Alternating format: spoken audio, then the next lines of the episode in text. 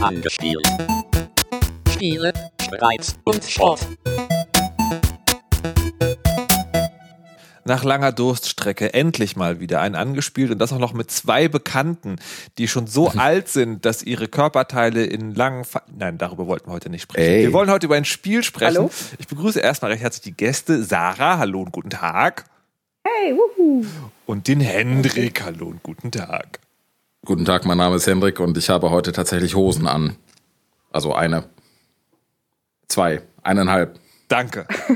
ähm, und wir haben uns heute hier zusammengefunden, um über Bioshock Infinite zu sprechen. Es wird heute nicht, wie ich es äh, ab und zu sonst schon mal gemacht habe, diese kleine Spielereien geben mit Tönen aus dem Spiel und so, weil ich versucht habe, das Spiel vor diesem Podcast fertig zu spielen, was mir nicht geglückt ist, obwohl er nochmal verschoben wurde. Und warum das so ist, das besprechen wir heute auch noch. Aber bevor wir über Bioshock Infinite sprechen, ist, muss man ja also sagen, das ist ja das dritte Spiel einer Reihe. Ähm, und für mich ist es das erste Bioshock, das ich wirklich, wirklich, wirklich, wirklich lange gespielt habe. Das erste ist ja total mir vorübergegangen. Das war so, oh, es ist so geil. Und ich denke so, ja, das müsste ich vielleicht mal, aber dann ist es nie dazu gekommen.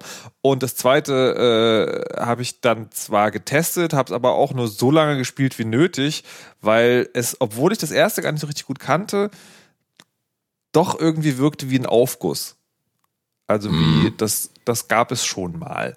So, und jetzt das dritte, ähm, was ich vor allen Dingen deswegen durchspiele, weil alle Leute sagen, das Ende entschädigt für viel. Was zwischendurch passiert, besprechen wir heute. Wie ist denn das bei euch eigentlich? Seid ihr Bioshock 1 und 2 Spieler? Henrik? Ja.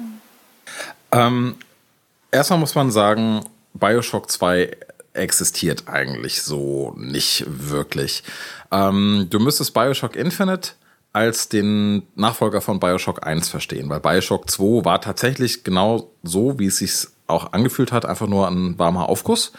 Ähm, weil der Publisher gesagt hat, hey, Bioshock, es gibt viele Fans, das hat sie gut verkauft, wir machen einfach noch eins, hm, was machen wir denn jetzt? Da hat auch gar nicht dasselbe Team dran gearbeitet wie bei Bioshock 1. Das war echt einfach nur so ein, na gut, wir bringen es nochmal in die Regale und verkaufen es nochmal ein bisschen. Und äh, so gut war es dann auch. Das erste ist tatsächlich ziemlich, ziemlich geil. Und das, das ähm, jetzt, wie gesagt, der Nachfolger, der richtige Nachfolger, Bioshock Infinite, ähm, ja, finde ich auch sehr gut. Was war die Frage? Du hast sie beantwortet. ähm, die Frage war, ob du 1 und 2 gespielt hast. Ähm, Sarah, wie ist bei dir? Also ich, ich bin ja zum, äh, wie soll ich sagen, ich habe äh, Teil 1 habe ich total geliebt. Das war auch eins der ersten 360 Spiele, das mir wirklich, wirklich, wirklich, wirklich, wirklich gut gefallen hat. Und ich hatte danach einen richtig hohen Gesprächsbedarf, weil das Ende ist ja auch so ein bisschen mindboggling und so ein bisschen mal was anderes gewesen für Spiele überhaupt. Mir hat die Welt auch so gut gefallen. Leider hat es zu dem Zeitpunkt keiner gespielt, weil es wirklich auch an den meisten Leuten vor, vorbeigegangen war. Ich finde, Teil 2, die Daseinsberechtigung von Teil 2 ist eigentlich nur, dass sie Teil 1 nochmal ein bisschen unter die Leute gebracht hat. Ansonsten war es nämlich auch ein wirklich schlechtes Spiel. Und ich würde es, ich sehe das genauso wie man es eigentlich ist äh, jetzt Bioshock Infinite. Ich benutze immer die falschen Namen, ich weiß es. Äh, eigentlich ist es Bioshock Infinite so die indirekte Fortsetzung von oder sehr direkte Fortsetzung von Bioshock. Und ähm, ja, ich glaube, was die Spiele jetzt wirklich gemeinsam haben, da werden wir sowieso noch darauf zu sprechen kommen. Okay, ich habe äh, jetzt den, den dritten Teil, der wurde ja also lange angekündigt und alle so, oh, er spielt nicht mehr unter Wasser, er spielt in der Luft, und er sieht so schön aus. Und dann waren die, ähm, dann waren die Erwartungen relativ groß und dann, als die ersten Leute das Spiel gespielt haben, hatte das so, ein, so, ein, so eine kurze Delle schon, wo dann du das Gefühl hast, okay, so richtig doll derbe begeistert sind die jetzt nicht. Aber dann kam es raus und haben es doch wieder alle gespielt. Und ähm, wie war das bei euch? Wie, ist, wie war es bei euch, bevor ihr das Spiel gespielt habt? Wie war die Erwartungshaltung, Sarah?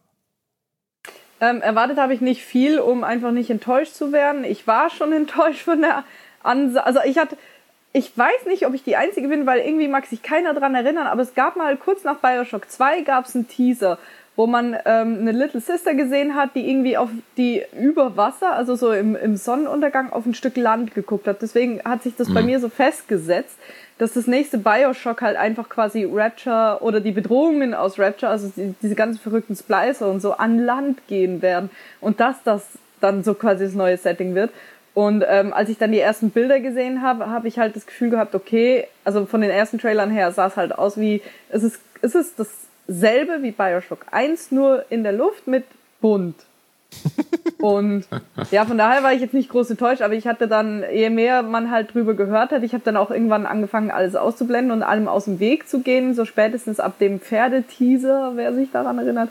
Und ja, und dann war dann auch gut und dann habe ich, damit ich mich möglichst unvorbereitet an das Spiel setzen kann, aber ich habe halt von der Mechanik her einfach ein neues Bioshock erwartet und irgendwie haben wir das auch gekriegt. Ne? Hm.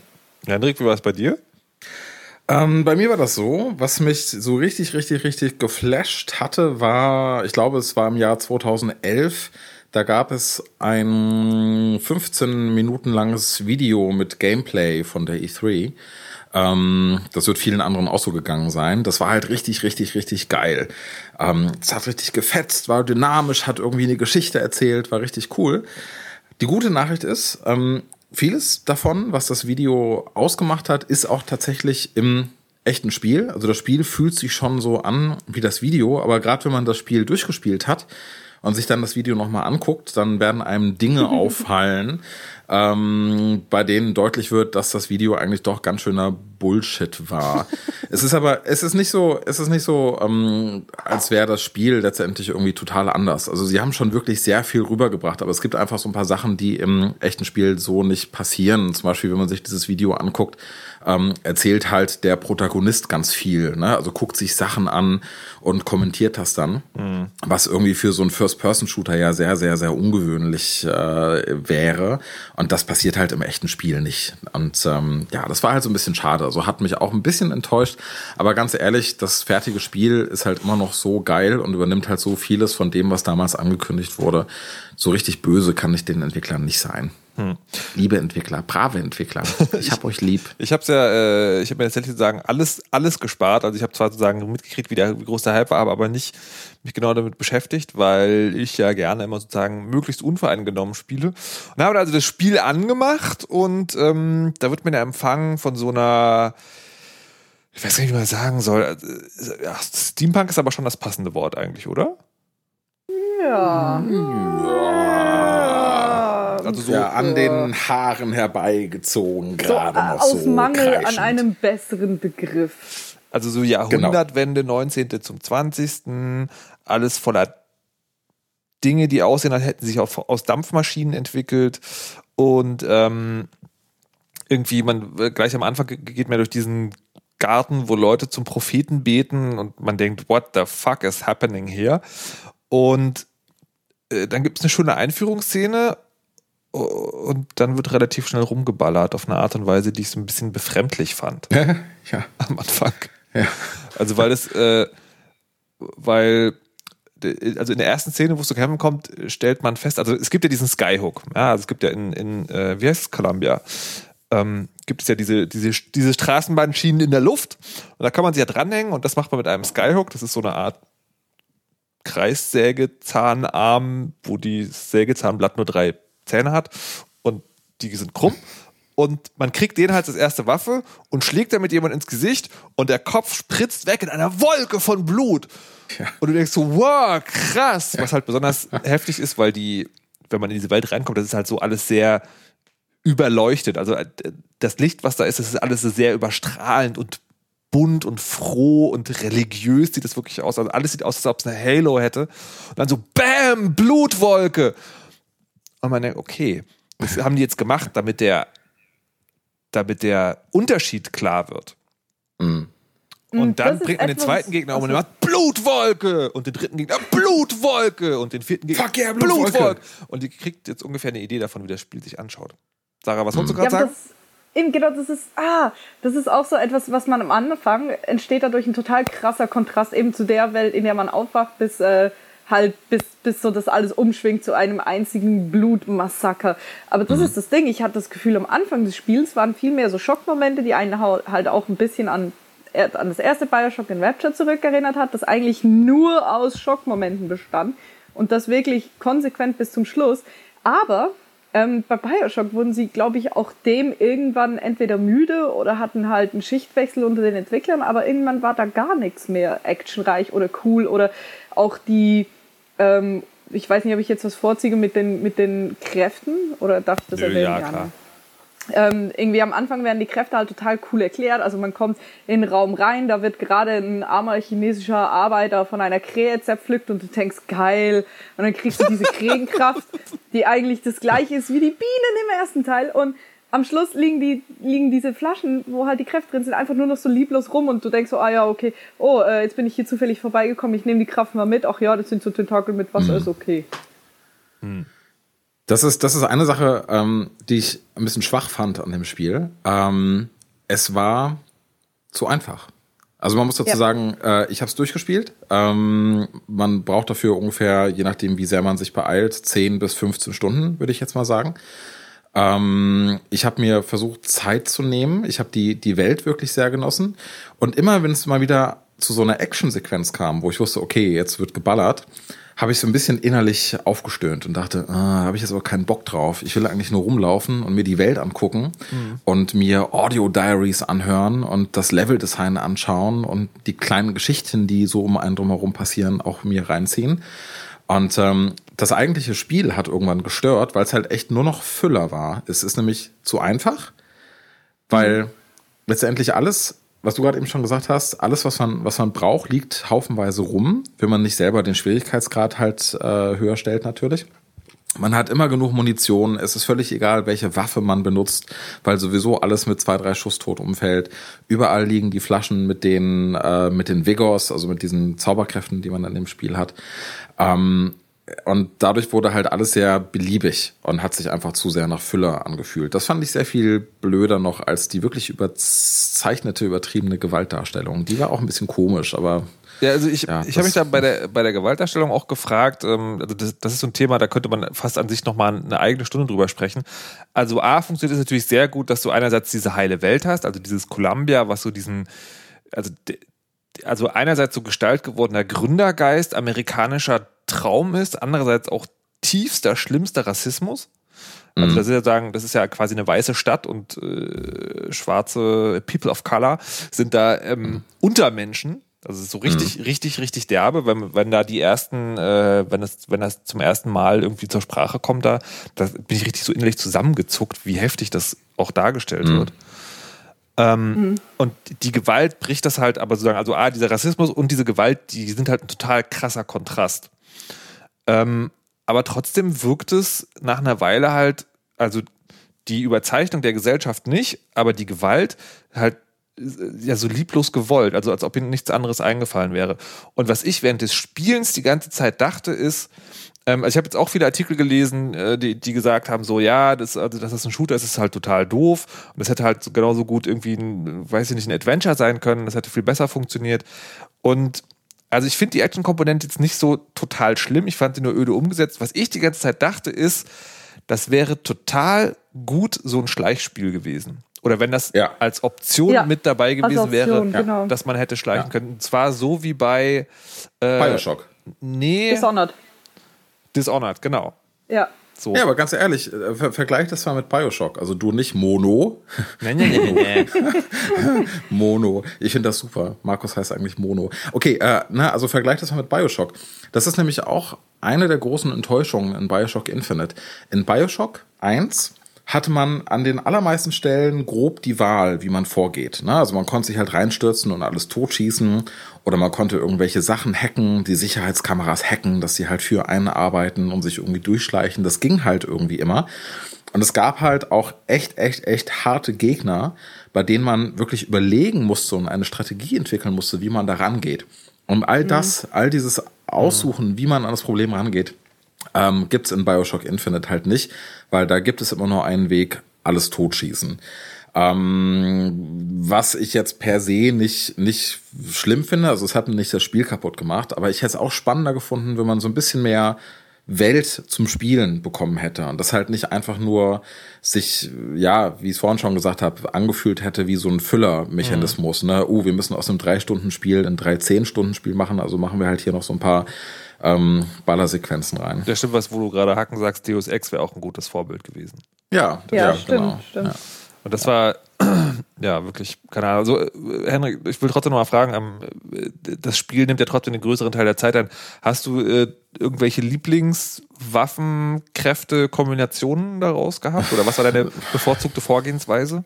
Ich, ich wünschte, ich könnte da was sagen, aber ich habe wirklich, ähm, ich habe irgendwann das Gefühl gehabt, es ist völlig egal, was ich benutze. Deswegen habe ich halt so je nach Geschmack einfach mal umgestellt. Nicht, nicht aus Notwendigkeit heraus, sondern einfach so, oh ja, ich probiere mal was anderes.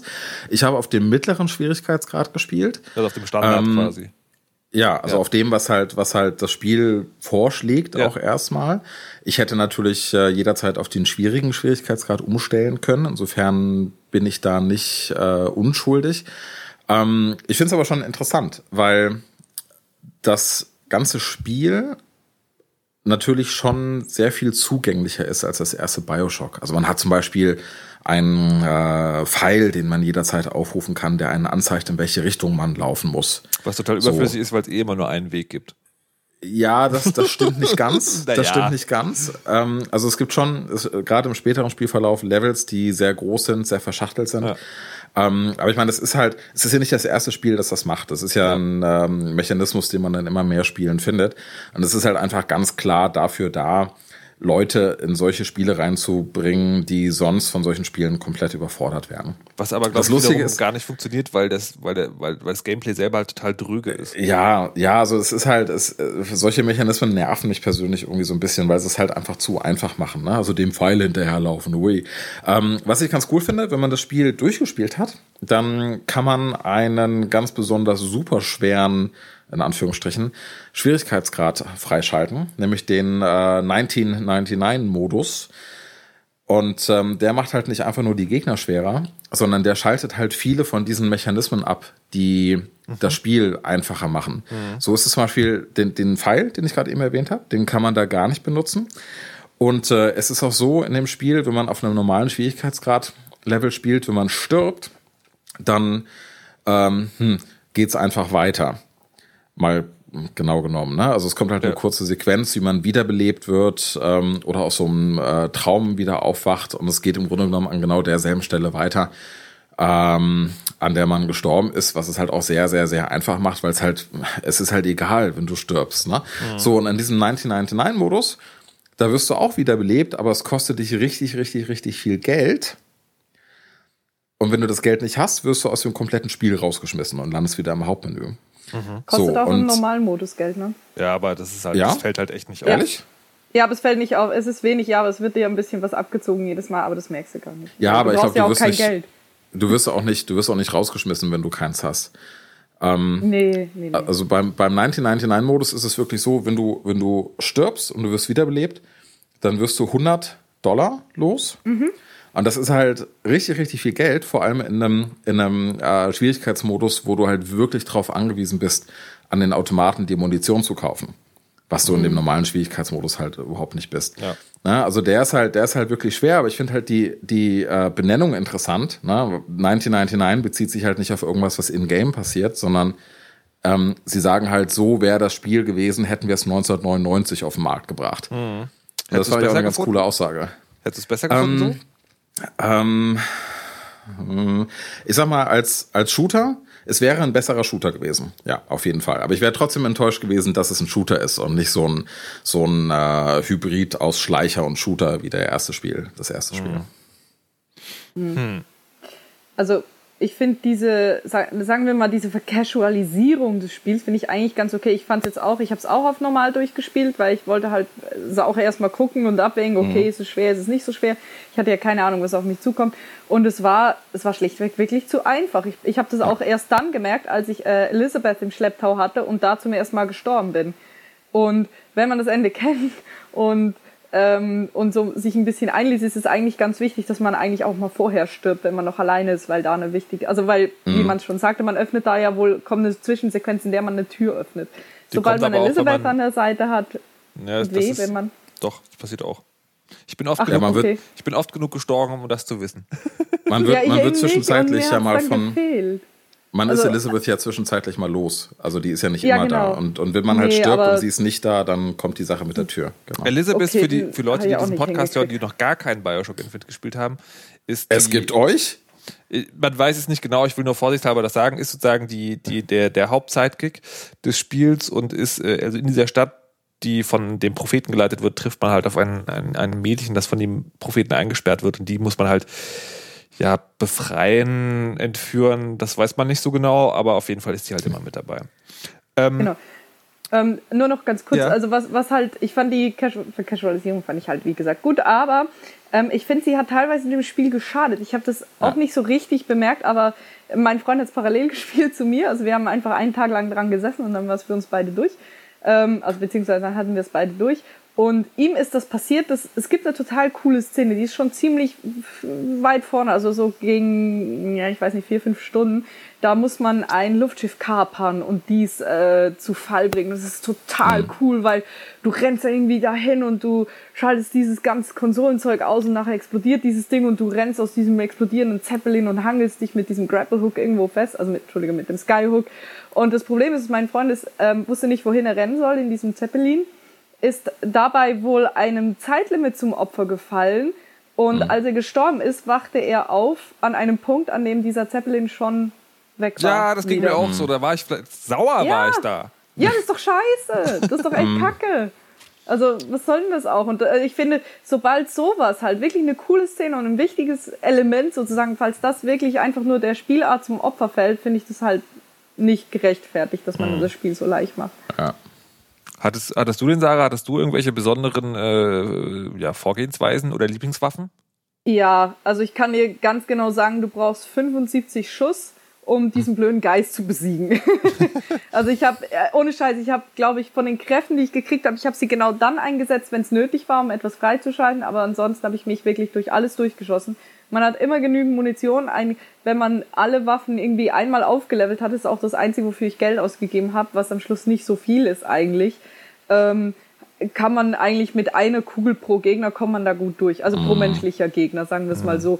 Und deswegen war es halt auch so einfach. Also ich habe ja alle Level aufgeräumt, und da, um dann alles zu durchsuchen. Und die respawnen ja auch so ein bisschen äh, an gewissen Stellen, wenn man jetzt ein Haus durchsucht und dann wieder rauskommt oder so. Aber allgemein war es halt einfach, für einen Shooter war es echt sehr, sehr anspruchslos und zu einfach. Und ich habe mich halt, weil man nicht dazu gezwungen war, diese Kräfte zu benutzen und weil sie halt nicht so cool waren wie in Bioshock 1, äh, habe ich die gar nicht benutzt. Es ist fast so ein bisschen so, als, als wollten die eigentlich nur die Geschichte erzählen. Und, und haben sich dann so gedacht, so scheiße, wenn wir einfach nur einen Film machen, ist das nach drei Stunden durch. Wir müssen es irgendwie auffüllen. Und dann muss einer gesagt haben, so, ah, macht's aber am besten mal nicht so schwer, ne? Weil wir wollen ja, dass die Leute die Geschichte sehen.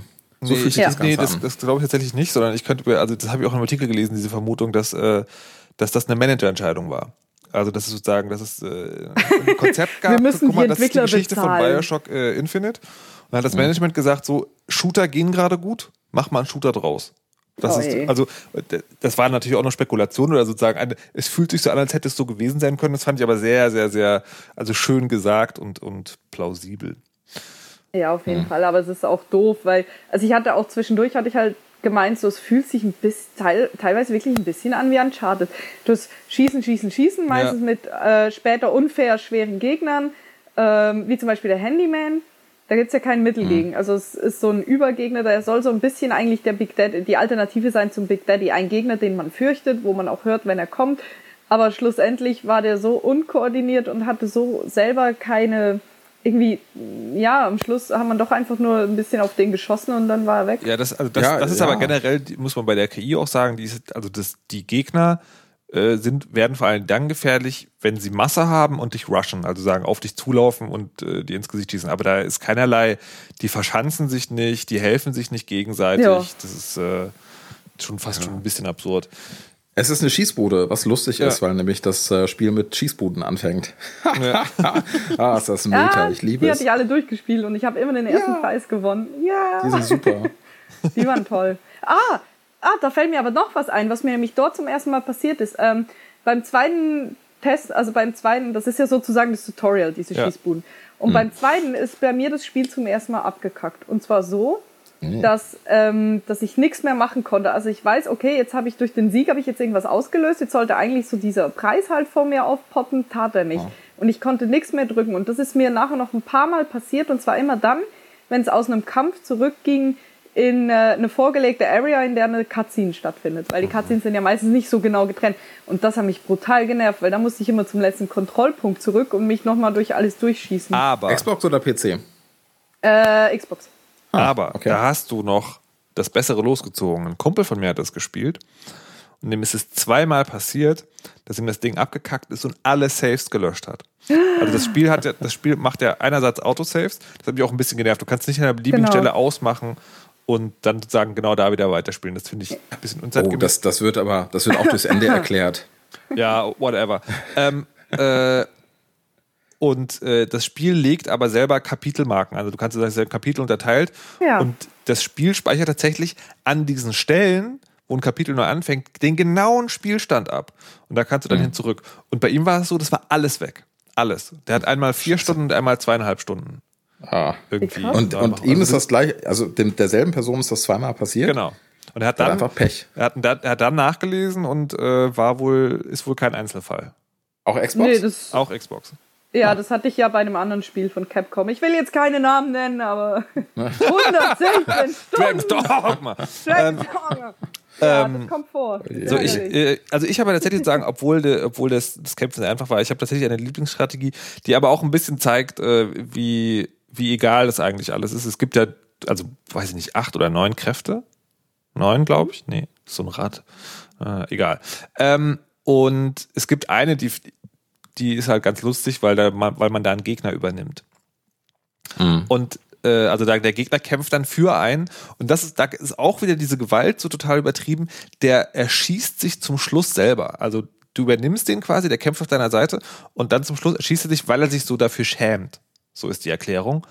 Und das ist, das ist total Banane. Es wäre viel witziger, fände ich, wenn der, du übernimmst den Gegner, erschießt ein paar seiner eigenen Leute tot und rennt dann schreiend weg. Oder irgend sowas. Aber dass er sich selbst erschießt, das, also sich wirklich regelrecht hinrichtet, was auch jedes Mal gezeigt wird, das ist halt total übertrieben und einfach unnötig. Ja, ich habe diese Kraft habe ich ein paar Mal in Aktion gesehen, weil bei mir haben das die Gegner nie gemacht. Die waren dann so vier, fünf Sekunden lang, waren sie halt dann besessen, haben so ein paar Mal unmotiviert, unmotiviert auf ihre Kollegen geschossen und dann war quasi der Punkt wieder rot oder, oder ihre Darstellung wieder rot und dann haben sie wieder auf mich geschossen. Und deswegen habe ich mir das mal im Internet angeguckt und ja, ist nicht so cool. Also ich glaube, vielleicht funktioniert das erst, wenn man die Kraft auch einmal aufgestuft hat. Nee, Vielleicht haben sie ist das ja- aus der. Ja, ja, du musst ja, ähm, also das Spiel unterscheidet da zwischen elektronischen oder mechanischen Gegnern und Ja. menschlichen Gegnern.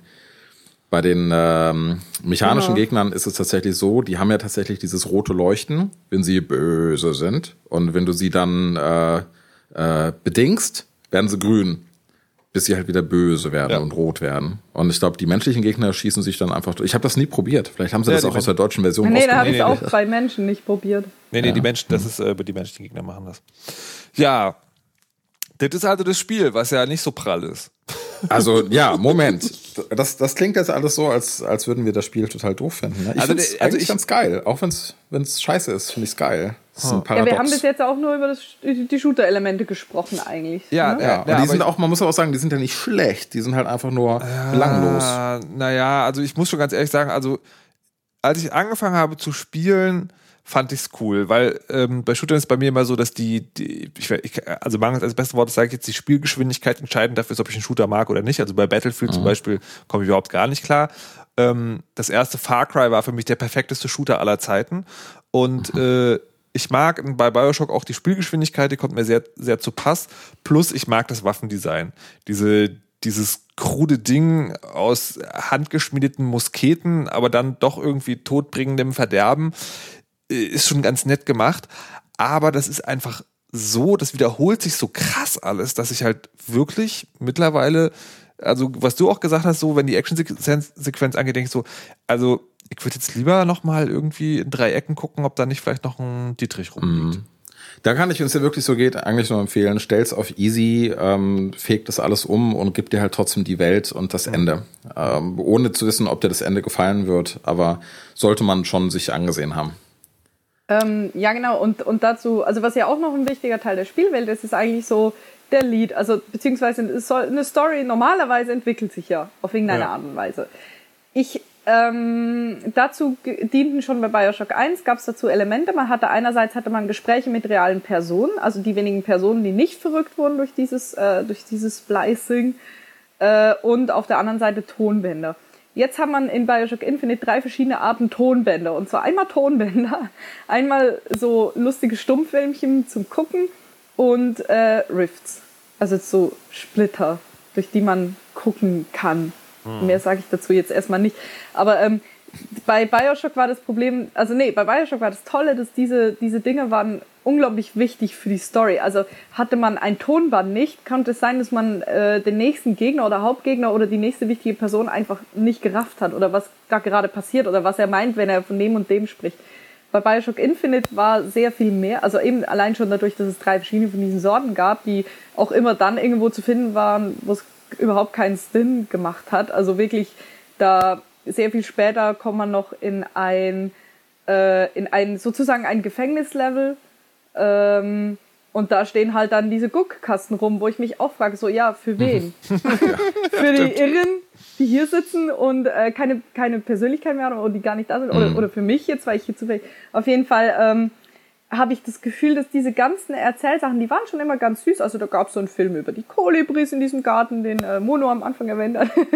da gab es äh, süße, nette Geschichten von Kindern, die entführt wurden, von Kindern, die getötet wurden. An nichts war wirklich wichtig für die Story oder hat auf irgendwas hingewiesen. Es war mehr so, oh, äh, hier der Prophet, dies und das. Ja, Elisabeth, Wobei, bla, ich muss dir bla. widersprechen in einem Punkt. Ähm, also du, du brauchst, du brauchst die ganzen Aufnahmen äh, nicht, um irgendwelche Situationen zu meistern, die du sonst nicht meistern könntest, aber sie erklären schon ganz schön viel von der Spielwelt. Gerade die Tonbandaufnahmen Ja. erklären sehr, sehr, sehr, die sehr viel. Tonbandaufnahmen ja, aber die diese äh, Kinema Kinematokopen oder wie die heißen, die nicht. Ja, Und genau. was mich, also ich habe das auf dem PC gespielt und ich weiß nicht, wie es auf der Xbox ist, aber jedes Mal, wenn du so ein fucking Element in der fucking Spielwelt gibt es ein Achievement.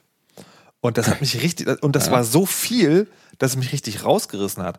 Und das wiederum den legt den Verdacht nahe, dass dieselben Manager, die gesagt haben, ähm, lass doch mal einen Shooter machen, aber nicht so schwer und mit Achievements. Weil Achievements sind ja geil gerade. Und das, das, also gerade bei diesen, bei diesen Filmgeräten war das so, äh, also ich suche die auch alle, weil ich die halt tatsächlich haben will. Also dieses Spiel ist wirklich schlimm. Das ist, das, meine schlimmste neurotische Ader wird da, ähm, wird da freigelegt. Also ich muss Hatten die Manager also recht. Sammeln. ja, bei mir, genau. Ähm, Ja. Mit der Sammelleidenschaft, mit dem Shooter leider nicht. Ähm, aber das wirkt halt wirklich so ein bisschen, äh, äh, wir machen es das aus Prinzips wegen. Also nee, äh, ja, was ich aber auch meine, Manns, ist äh, nicht, dass die, doch natürlich erklären sie die Spielwelt. Am Anfang ist ja auch so, dass die Leute sogar noch mit einem reden. Das lassen sie ja so ab der, ab Stunde zwei komplett wieder weg. Und dass man sich auch so ein bisschen einfühlen kann in Columbia.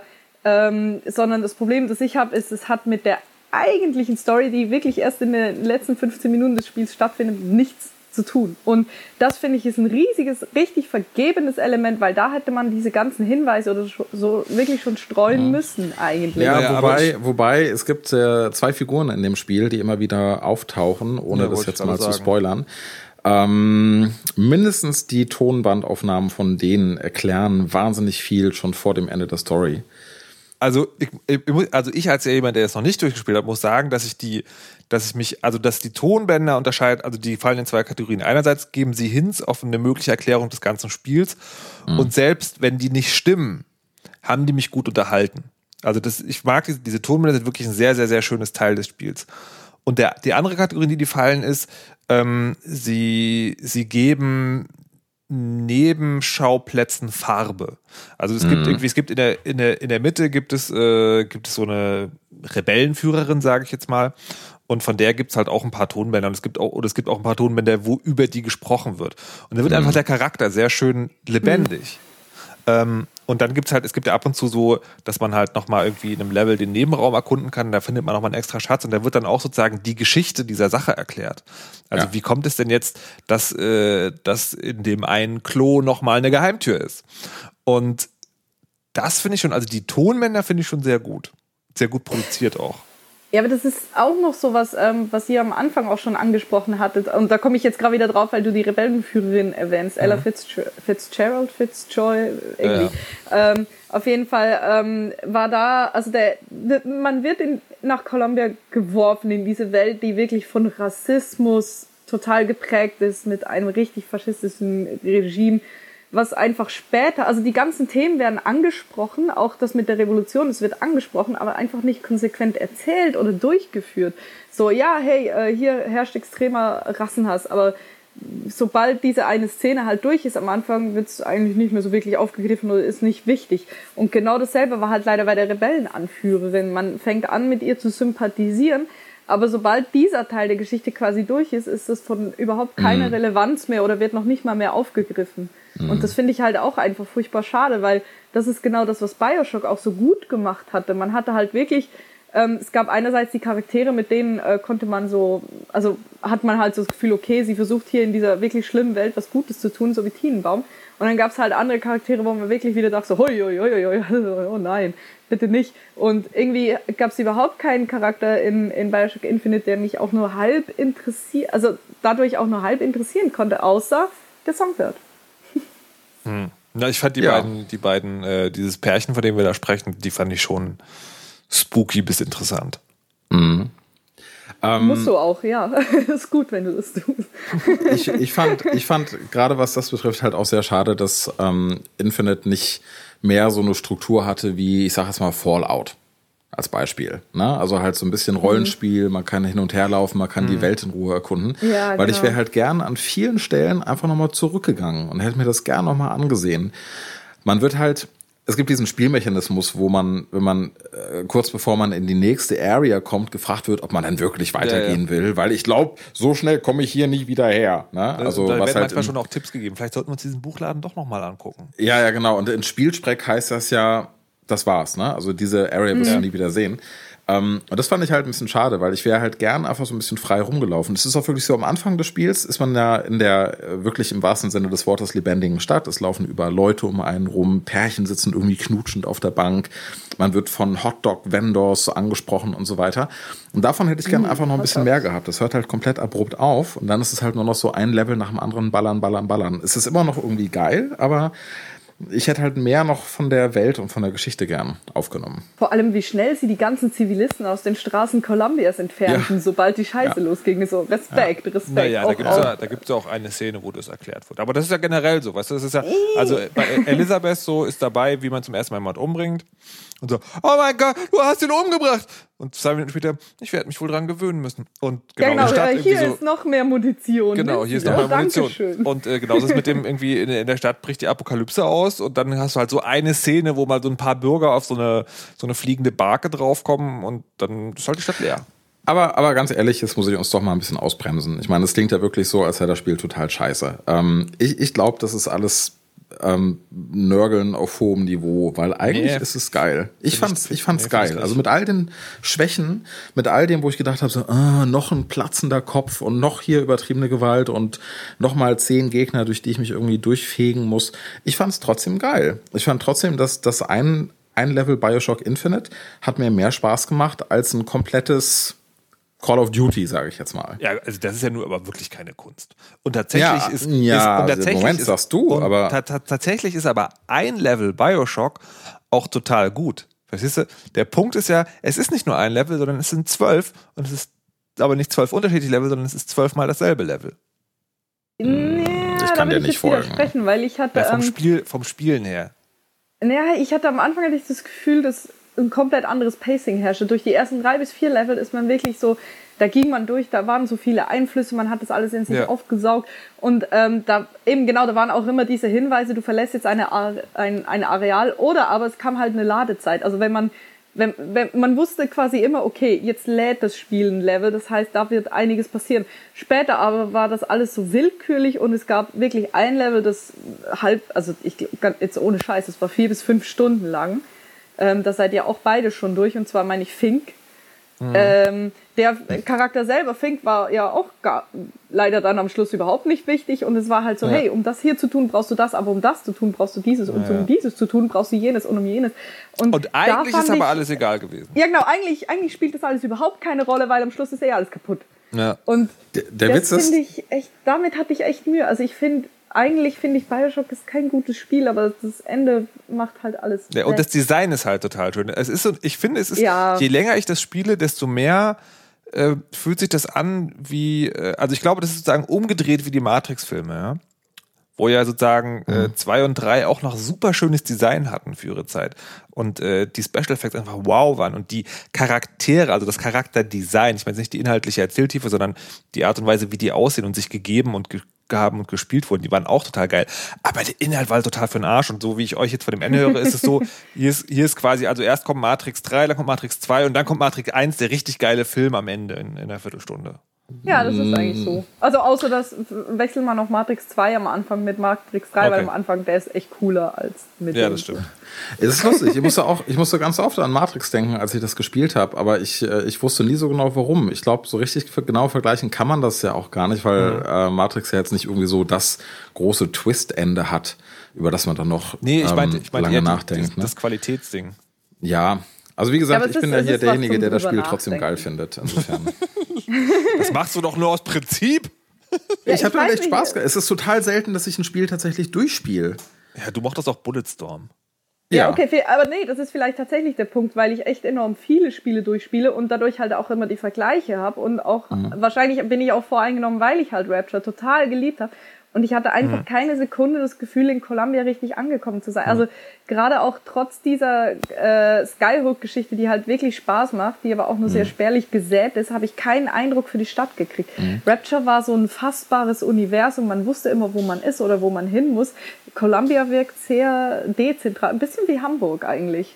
Man weiß nie so recht, wo Ja. man gerade ist oder warum man da ist, aber es sieht gerade so irgendwie nett aus oder auch nicht. Ja, aber sag doch mal, Leute, ähm, soll ich denn jetzt das Spiel, also ich sitze, ich spiele halt sowas wirklich lange, was halt wie gesagt daran liegt, dass ich wirklich jede Ecke dreimal durchsuche. Ähm, und ihr sagt jetzt, das Ende ist schon sehr geil, aber soll ich mir denn jetzt wirklich dieses Spiel bis zum Ende reinziehen oder soll ich mir lieber die letzte halbe Stunde in irgendeinem Let's Play angucken? Nee, spiel's durch. Ja, spiel's durch. Spiel's durch. Weil ähm, am Schluss ist zwar noch ein richtiges, richtiges großes Ärgernis, wo ich finde, das haben bestimmt auch diese Leute verbrochen, von denen du redest, dass Ich äh, weiß die Geld genau, da irgendwie wovon du rein. sprichst. Ja, natürlich, aber Ja. es ist halt. Aber da, genau dadurch, dass man wirklich dann menschlich so verärgert, also wirklich du als Person bist dann so hassig drauf, dass du das Ende noch mehr genießen kannst. Nee, ich ich finde es halt, ich finde es halt ganz spannend, weil das ja, weil das ja aller, aller, aller Orten und aller Ecken tönt, dass man das Ende, das Ende, das Ende. Und ich habe ja jetzt neulich ein Spiel durchgespielt, was, was ich vor einem Jahr hier besprochen hatte, wo ich auch das Ende nicht kannte, wo ich ein Interview mit, dem, mit einem der Entwickler gemacht habe und der meinte, du musst es unbedingt durchspielen. Und ich habe das dann mal gemacht und das war halt wirklich krass. Das ist Spec Ops The Line. Ich weiß nicht, ob ihr das kennt. Ja, das versuche ich Ja. gerade durchzuspielen. Und das ist, Ja, das ist super. Das ist halt so, das ist, das ist halt auch so ein Spiel, das ist halt so ein Military-Shooter, wo man so denkt, oh, Call of Duty, hallo. Ähm, und das Problem bei dem ist, da nimmt das so, aber so ab zwei Drittel nimmt das so langsam Formen an. Dass man so denkt, na huch, hier machen es aber wirklich eine Sache anders. Und das ist halt wirklich, wirklich, wirklich geil. Und da sitzt du am Ende halt da und denkst so, okay, das ist Ja, genau, es konfrontiert dich mit einer Frage, die du dir eigentlich im Ja. normalen Alltag lieber nicht stellst. genau. Und das finde ich Wo sind meine. Hosen? Äh, so ähnlich. ähnlich. Ja, Von oder von unserer Seite aus, wo sind deine Hosen? Ja, stimmt. Touché. Genau, und äh, was ich mich halt frage, ist sozusagen, also wird, wird mir Bioshock Infinite jetzt so ein ähnliches Erlebnis bieten? Ja, ich Äh, schon. Hm. Okay, wer, jetzt ist die Frage, wer hat mehr darüber gelesen? Nee, ähm, ja, hm, Nein. nicht wie Spec Ops The Line, nein. Nein, nein, nein. Nein, es, es berührt dich nicht unangenehm oder es gibt dir keine Fragen über das Essentielle, über die Existenz im Universum oder so, sondern es Oder meine Hosen. ist halt einfach, oder, oder von Manns Hosen, es ist einfach nur interessant. Ja. Äh, Es ist so die Art von Ende, über die du, ähm, wenn du dich für so Sachen interessierst, die dort erzählt werden, noch eine ganze Weile nachdenken wirst. Und es ist möglicherweise auch eine Art von Ende, die dir, die dich das Spiel nochmal neu von vorne spielen lassen wollen wird. Ist das ein Satz? Keine Ahnung. Du weißt, was ich Ja. sagen will. Ja, Ja, aber ja. echt? Ne, also wenn man halt, wenn man weiß, wie das Spiel aufhört, dann mir ging das zumindest so, ich wollte das Spiel eigentlich sofort nochmal von vorne spielen, ähm, um ja, um halt nochmal in dem Kontext von dem, was ich dann wusste, nochmal mir gewisse Dinge nochmal neu anzugucken. Ja, aber ich verspreche dir, man nimmt das Spiel komplett anders wahr. Aber hättest du die Cutscenes gerne nochmal gesehen oder wolltest du wirklich nochmal spielen? Nee, ich würde es nicht nochmal, nicht mal auf einfach würde ich es nochmal durchspielen. Also, Also, ganz ja, ehrlich, ich dann gucke ich mir lieber einen guten Film an, der halt auch. Ja, ja, es reicht auch, wenn man dann einfach ähm, all das liest, was jetzt auf Reddit und so weiter darüber diskutiert wird. Aber ich nutze die Gelegenheit jetzt zum Beispiel gerade diesen 1999-Modus zu probieren und Mhm. den durchzuspielen. Und ich nutze die Gelegenheit auch, das Spiel auf Deutsch durchzuspielen. Ich habe es im ersten Durchgang auf Englisch gespielt, Mhm. weil mich halt auch immer interessiert, wie sowas synchronisiert ist und übersetzt wurde. Ist gar Äh, nicht. dazu ja. kann ich übrigens sagen, sehr hochqualitativ bei Ja. dem Spiel. Ja, auch die Deutsche, überrascht. die haben mich echt, die haben mich auch positiv total überrascht. Ja, das also ich habe zuletzt eben Dishonored. Ach so. Ich dachte, du Ja, redest ich- von der englischen. Ja, die ist auch sowieso top. Nee, gerade die deutsche Übersetzung ist äh, im Vergleich zu vielen anderen Spielen echt, echt, echt gut gelungen. Ja, mit, die ist mit so ein paar kleinen Ausnahmen am Rande, aber gerade so die, ähm, die wichtigen Figuren großartig, absolut großartig gesprochen. Absolut. Das Endlich mal ein greift, Spiel, wo man das sagen kann. das greift ja eh ein bisschen um sich. Also Tomb Raider war ja auch äh, gar, Boah. nicht, gar nicht. Na komm. Habe ich, hab man, ich muss, nur die man, muss, man muss Nora Tschirner nicht, äh, nicht mögen, aber zumindest die, die, die Hauptprotagonistin war sehr gut gesprochen. ja, was ich in, äh, also ich habe nur die englische Version, ich kenne die deutsche Version nicht. Ähm, was ich aber in Videos gesehen habe, war, dass sie sehr gut gesprochen ist, aber alle anderen Figuren Ja. so dermaßen Ja, genau. unglaublich unmessbar scheiße schlecht, dass es es wieder kaputt gemacht Einfach so, hat. so generisch halt. Dann Furchtbar, auch, wie in. Skyrim. Ja, ja. Na okay, nicht ganz so schlimm. Okay, okay. Na gut. Ähm, jetzt habe ich gerade den Faden verloren. Ich wollte noch eine Sache fragen. Ach so. Ähm, die, die, die Kluft zwischen Gameplay und Narrativ Mhm. passt, äh, weil du sagtest ja, dass man wird das Spiel am Ende äh, nochmal anders betrachten. Mhm. Gilt das auch fürs Gameplay? Mm, mm, mm, mm. Nee. Mm, Das habe ich Null. befürchtet. Ja, Damn. eben deswegen. Also ich würde jetzt auch nicht nochmal durchspielen, einfach weil, weil das Gameplay so ist. Und Hm. es bietet halt echt nicht so viel und es ist auch, also eben, wie, äh, Bioshock habe ich, glaube ich, drei bis viermal durchgespielt in allen verschiedenen Schwierigkeitsgraden. Nicht nur wegen dem Ende, weil man dann da ja auch auf den Rest des Spiels nochmal achtet, weil das Ende ja einem etwas über sich selbst. Ah! Das, ich glaube, jetzt habe ich gerade den Punkt, warum das so. Ah, wie lustig, ist eine Erleuchtung im Podcast. Super. Ähm, ähm, das Problem bei Bioshock Infinite ist, dass dir, dir wird eine richtig gute, also die, egal ob man jetzt die, die Erzählweise Geschichte gut findet oder nicht, dir wird eine richtig gute Geschichte erzählt, aber du nimmst nicht daran teil. In Bioshock warst du ein Teil der, du als Spieler warst ein Teil der Geschichte. Du hast dir nachher gedacht, scheiße, das habe ich jetzt verbrochen. In Bioshock Infinite ist es einfach nicht so und dadurch fehlt mir auch Ähm, diese Meta-Ebene noch. ja, aber Moment mal, also entweder habe ich dich gerade komplett falsch verstanden oder, oder ich muss da ähm, jetzt Einspruch äh, einlegen. Oder beides. Ich kann jetzt aber das Ende nicht spoilern, aber das ist, man ist, Nee, so, man ist zentraler Bestandteil der Geschichte. Also sehr, also zentraler, zentralerer Bestandteilerer könnte man gar nicht sein, Ernähr. Ja, Sag ich jetzt nee, mal. aber, aber du, du nimmst so in. Ja, ich glaube, wir müssen es im, im nächsten Podcast Ah, du- besprechen, du- den wir schon festgelegt haben. Du meinst das Gameplay als solches? Also du, du Ja, tust genau. ein Infinite nicht. Ja, Ja, ja, ich- okay, ja, das, ja, jetzt kann ich nachvollziehen, was du Das, gesagt das hast. meine ich jetzt wirklich nur aufs Gameplay bezogen. Dass du ja, auch okay, keinen ja, dann verstehe ich hast. das. Ja, Okay. das stimmt. Sehr Das gut. stimmt. Ja, wie gesagt, das Gameplay ist Füller. Also ganz ehrlich, Ja. wer, wer Bioshock, also ich, ich persönlich halte Bioshock Infinite für ein sehr, sehr, sehr gutes Spiel, trotz der Schwächen. Wäre es ein Rollenspiel, so Fallout 3-Style und hätte mich 50, 60, 70, 80 Stunden beschäftigt, würde ich es noch geiler finden. Am aller, allergeilsten, ganz ehrlich, hätte ich es als Buch gefunden. Ich hätte das gern einfach als Buch gelesen. Ja. Das ganze Ding. Ohne. Geballer, ohne Action, einfach nur eine Geschichte von vorne bis Ende. Äh, und da hätte ich gesagt, geil. Eines der geilsten Bücher, die ich bisher gelesen habe. Äh, gut, ich lese nicht viel. Äh, ja. ähm, na, Besser aber das, als, äh, ähm, dann wäre es wirklich echt geil gewesen. So ist es einfach nur ein sehr, sehr, sehr guter Shooter. solange man halt ähm, Welt und Story und so weiter ähm, sehr wichtig findet. Also sehr, sehr guter Shooter, sieht bei mir anders aus, aber gut. Ja, Na schön, Leute. Und? Du hast mich doch gefragt. Ja, ja, stimmt. Du hast völlig recht. Wollen wir, wollen wir dann mal zum, zur Preisung, zur Auspreisung kommen des Spiels? Ja. Gut. Ja. Wie viel kann man denn jetzt oder wie viel sollte man dafür ausgeben? Oder ab wann, ab wann ist der Preis da in eine Region gefallen, wo ihr denkt, okay, jetzt kann man sich wirklich nochmal antun, weil selbst wenn man sich durchquält, ist das dann doch gerechtfertigt für diese Art von Präsentation einer Geschichte. Kann Hans bitte anfangen? Ach, danke, ich habe auf den Namen gewartet.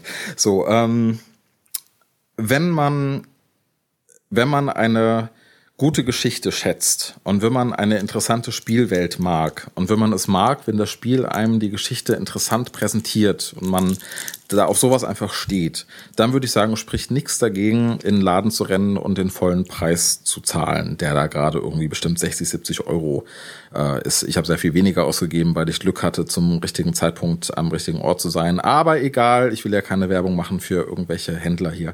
Ähm, wenn man einen Shooter will und aber mal so richtig geil ballern will, ähm, ganz ehrlich, dann kann man das ganze Spiel überspringen und sollte sich das nächste Call of Duty oder irgendwas holen.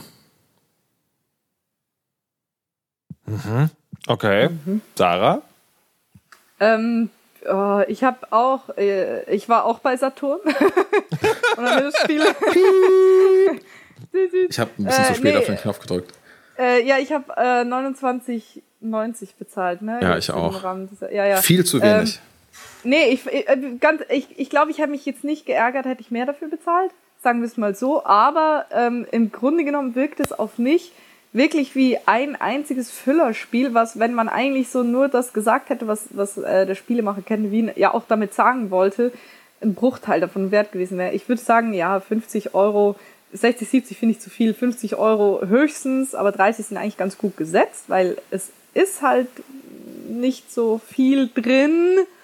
Aber vielleicht hätte man das noch so machen können, dass man einfach einen DLC dazu kaufen kann für 20 Euro, der das Ende beinhaltet. Dann fände ich es wieder.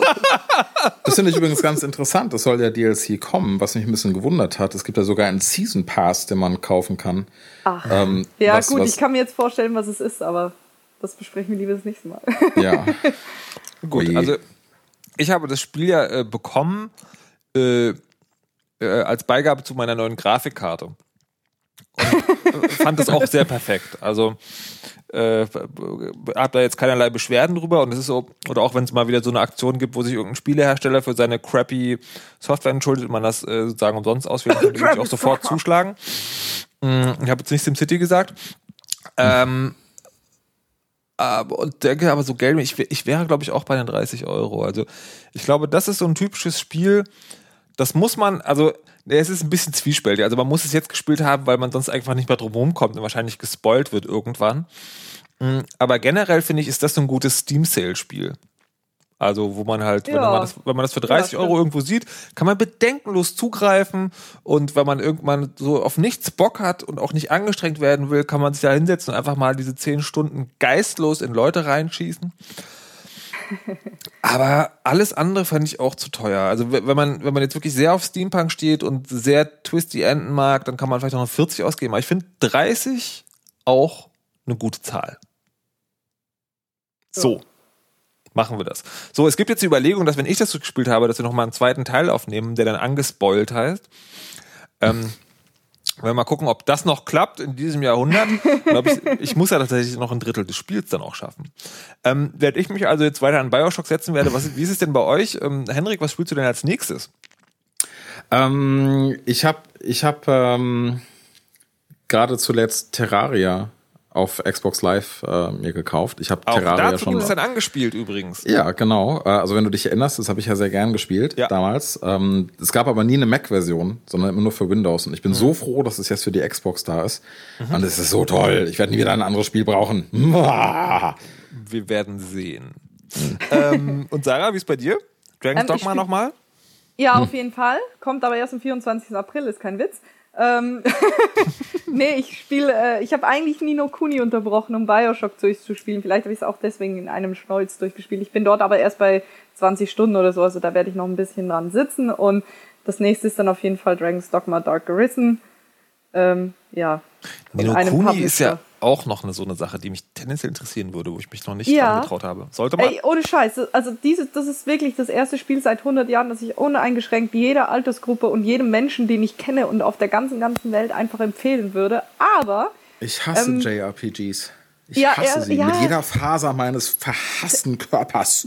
ich finde, dafür ist es zu sehr Ghibli. Also wer, wer halt diese Filme total mag, kommt aufs... Ja, okay, das ist nichts für Manns. Also ich würde es allen anderen Menschen auf der ganzen Welt empfehlen, außer Manns. Ähm, Danke. Aber eigentlich, was viele auch Journalisten jetzt, also so aus dem Journalistenkreis sagen, ist, das Kampfsystem ist zu blöd und zu schwer und zu unübersichtlich. Ich sehe das nicht so. Ich spiele aber auch nicht viele JRPGs und ich find's toll. Ich bin einfach absolut begeistert. Ich stehe aber auch auf so Kinderkram. Ne? Ich habe mir das Plüschtier dazu geholt. Ich habe mir alle möglichen Bücher dazu geholt. bin total okay. Gut. Ja. Dann also Okay. viel Spaß bei Nino Kuni und äh, Terraria. Vielen Dank fürs Mitmachen. Danke sehr, danke sehr. Es danke äh, hat wie immer Spaß gemacht. Und äh, liebe Leute, eure Meinung zu Bioshock erwarte ich dann in den Kommentaren. Aber keine Spoiler.